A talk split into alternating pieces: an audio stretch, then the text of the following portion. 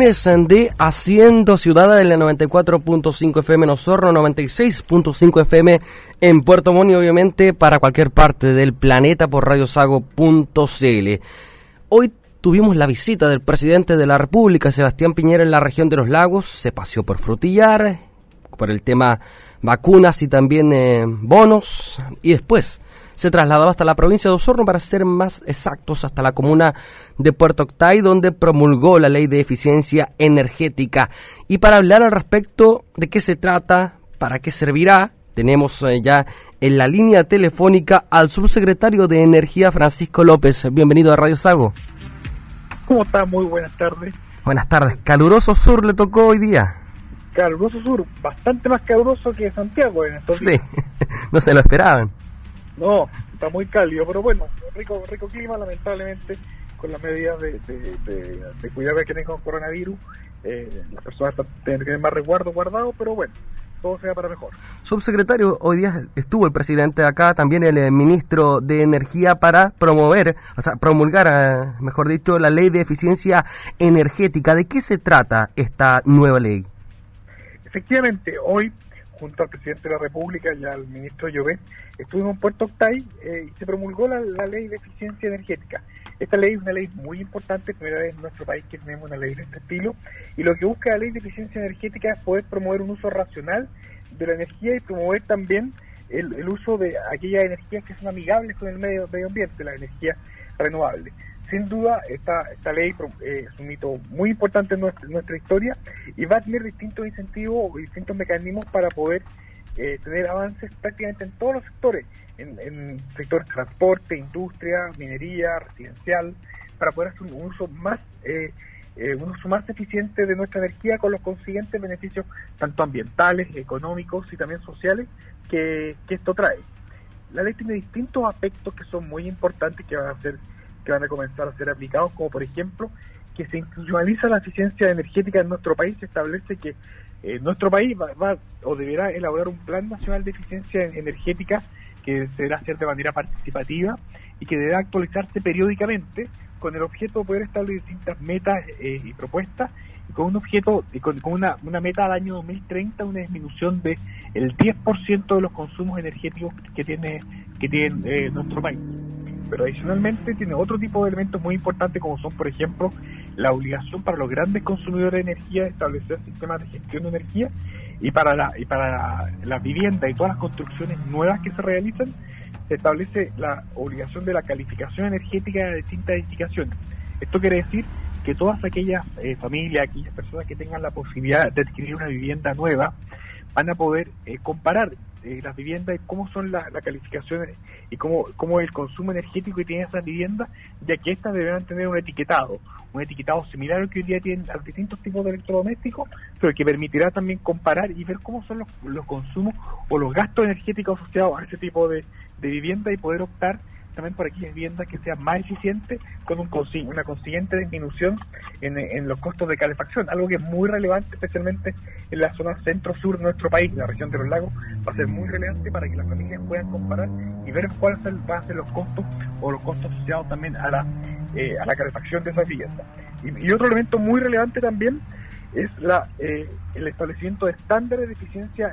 energética para los vehículos para que todos los importadores, aquellas las marcas de autos que, que importen vehículos para, para nuestro país, incorporen también y establezcan eh, vehículos eficientes en, nuestro país, con un especial énfasis en la incorporación de vehículos eléctricos y cero emisiones, eh, con, con, el propósito también de poder utilizar la energía renovable que tiene nuestro país y poder hacer un paso decidido en estas tecnologías que son menos contaminantes. Ahora, este es un plan a, futuro, 2030, 2050, y recién vamos a ver los resultados concretos para ver si ayuda al medio ambiente y también al ahorro fiscal. No, no, esto, esto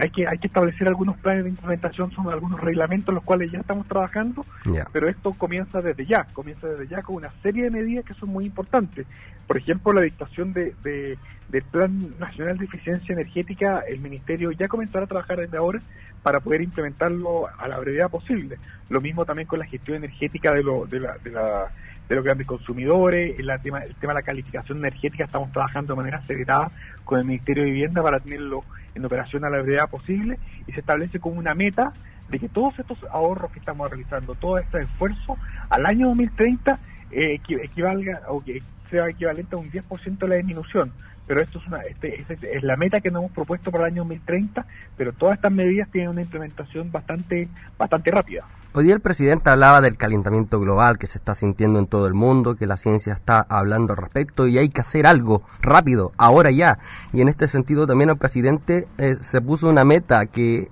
para el 2050 ya no haya uso de CO2 en nuestro país. ¿Se podrá realizar aquello? De carbono. Efectivamente, que nuestro país sea carbono neutral. Es decir, que todas aquellas emisiones que, que, se produzcan sean compensadas a través de otro tipo de mecanismos para poder también compensarla y ser carbono neutral. Y por eso es que como, como país y como ministerio estamos marcados una serie de políticas muy importantes como son, por ejemplo, la, la, el cambio de nuestra matriz energética para poder descarbonizar nuestra matriz.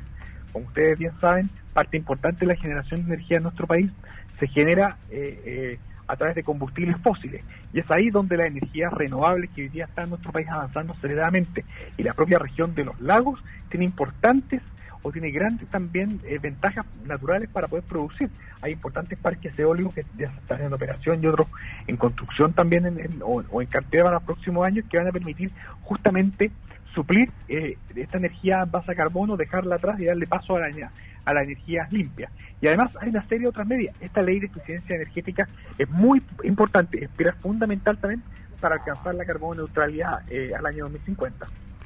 Eh, en torno al transporte público también se busca en un futuro próximo tener eh, medios de transporte que funcionen totalmente con energía no de carbono. Efectivamente, hemos visto que, en nuestro país, especialmente por ahora en Santiago, un importante incremento del transporte público en, eh, eléctrico y nuestra meta es que para el año 2040 la totalidad del transporte público en nuestro país sea, eh, sea eléctrico. Esta ley también establece una serie de, de, incentivos en, esa línea para que eh, para que haya una mayor importación de vehículos eléctricos, se establece también, y no solamente hay que pensar en vehículos eléctricos, pensar en vehículos cero emisiones. Nuestro país, y algo que hemos discutido ya en los últimos meses, eh, tiene ventajas muy importantes o tiene condiciones muy importantes para poder ser un gran productor de hidrógeno verde y el hidrógeno, el hidrógeno verde también es un, pues, es un gran elemento para poder tener combustibles eh, cero emisiones, ya sea a través del transporte público, de, de los camiones de carga, los buses de, de los camiones de la minería. En general, todos aquellos que son de mayor peso, de mayor distancia, van a ser también muy relevantes el, hidrógeno verde. Es por eso que vemos una, todo un paquete de medidas, una serie de medidas eh, entre transporte público, las medidas de eficiencia de carbono neutralidad, la ley de eficiencia energética, mayor plantación de bosques que nos van a permitir alcanzar la carbono neutralidad eh, al año 2050. Em, y está dando resultados, por ejemplo, se han visto eh, puntos buenos del transporte eléctrico en la capital para ver si se replica de buena manera también en regiones. Absolutamente. Y prueba de eso es que hace algunas semanas atrás en el Ministerio también lanzamos la primera etapa de un proyecto que va a ser replicado prontamente en regiones que sea Metaxi eléctrico, que lo que busca ya no solamente a nivel de buses o a nivel de, de, de, micro, de buses que haya electromovilidad, sino que también puedan a través los taxistas o el transporte menor también sumarse a la electromovilidad. Hay una muy buena evaluación por parte de, los usuarios del transporte público respecto de, de los buses eléctricos, ya dado que tienen un mayor confort. Es importante destacar que los buses eléctricos son buses que no solamente no tienen emisiones, no contaminan, sino que son prácticamente insonoros. Eh, por lo tanto, también ayudan a tener una mucho una ayuda en lo que se refiere a la contaminación eh, acústica, que, que, muchas veces los buses de transporte público son bastante sonoros, los, buses eléctricos no emiten no emiten ruido porque el motor es, es insonoro. Por tanto, es una serie de beneficios que están asociados también a la, a la electromovilidad. Esto es parte de, la hoja de ruta que tiene el Ministerio, esta ruta energética que se denominó en su momento. Efectivamente, todo esto es parte de la ruta energética, parte de esto también es la, el plan que tenemos como ministerio, que es la ruta de la luz, que, fue lanzada hace ya un par de años en la, misma, aquí en la misma región de los lagos por el presidente de la República, el entonces ministro Jiménez, que busca también llegar con energía a todos los sectores, porque hoy día sobre el 99% de las familias en nuestro país cuentan con suministro eléctrico permanente y continuo, pero hay un, hay un porcentaje, cerca de 20.000 familias que hoy día eh,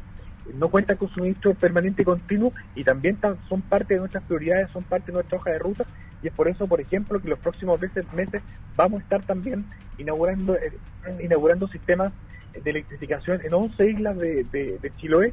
en, adición también a distintos proyectos que estamos desarrollando en distintos puntos de la región y del país para que esta revolución energética, esta ruta energética y esta, y esta eh, este cambio de paradigma que estamos haciendo llegue a, a todos y todas en nuestro país. Subsecretario, la pandemia dejó en evidencia un déficit importante en nuestro país, eh, en las zonas rurales principalmente, que es eh, la conectividad. Hay poca conectividad, energía incluso. Eh, se está trabajando, por ejemplo, con el Ministerio de Transportes y Telecomunicaciones en conjunto para llegar a esos hogares. la educación se hizo bastante compleja y también em, difícil durante este tiempo de pandemia en nuestro país. Efectivamente, y es ahí donde la ruta de la luz, este programa para poder llegar con energía a todas las familias de Chile, cuenta, eh, tiene un protagonismo muy relevante, dado que para poder mantener conectadas estas familias, para que puedan también tomar todos los resguardos, requieren contar con las condiciones mínimas de electricidad y en definitiva de dignidad. Eh, y es por eso que el gran aliado del desarrollo de este tipo de proyectos nuevamente son las energías renovables ya que nos permiten a través de soluciones fotovoltaicas individuales, a, través de extensión de red u otro tipo de proyectos, llegar con energía. Ahí sin duda el Ministerio de Transporte también y eh, Telecomunicaciones tiene un rol protagónico para que eh, para que junto con la energía también lleguen todos los, los mecanismos o todas las formas de conectividad para que todas estas familias puedan también tener una, eh, una, una conexión de buena calidad. Aprovechando también eh, su contacto telefónico, consultarle por el tema de la leña aquí en la región de los lagos, en Osorno, para ser más exactos, donde se busca que sea considerado un combustible para que se pueda comercializar de buena forma, más aún en una zona que está bastante contaminada. Efectivamente, sin duda, eh, el principal problema de contaminación que tiene nuestro país en la zona centro-sur está vinculado al uso de la leña, especialmente de la leña húmeda o, de mala calidad.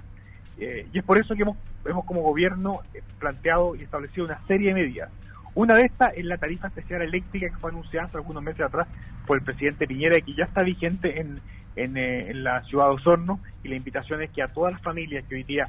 nos están escuchando y pueden o buscan también eh, reemplazar la leña por otro tipo energético, en este caso de, electricidad, pueda eh, tomar contacto con su empresa distribuidora para poder activar esta tarifa eléctrica. Esta es una tarifa eléctrica que hemos estimado que, es una tarifa es una, tarifa rebajada, que es equivalente al consumo o al gasto en materia de, eh, leña que tendrían las familias. Por eso es que es muy conveniente, busca también hacerse cargo de, de, de distintas externalidades que tiene la leña. La leña debe ser vista de manera integral, no como ha sido visto en,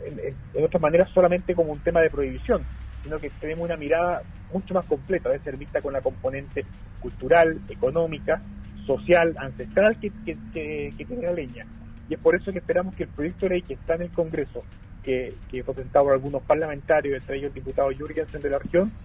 pueda seguir avanzando, pueda también, como ministerio, estamos trabajando para poder presentar indicaciones y podamos también tener una regulación la calificación de la leña como combustible y establecer también